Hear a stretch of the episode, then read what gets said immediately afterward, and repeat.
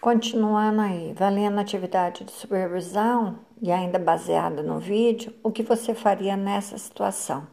Algumas estratégias sugeridas por vocês, né? É, tentar uma comunicação acolhedora com a criança para poder entender as motivações envolvidas no episódio.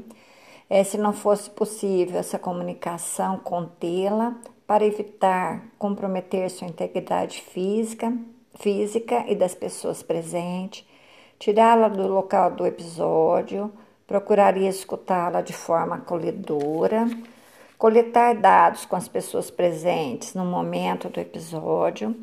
Após essas intervenções, criaria espaços de discussão e reflexão com a comunidade escolar isto é, pais, funcionários, alunos, professores, abordando medidas preventivas de violência e de entendimento sobre o tema, agressividade. Além disso, poderia incluir nesses grupos de discussão, né?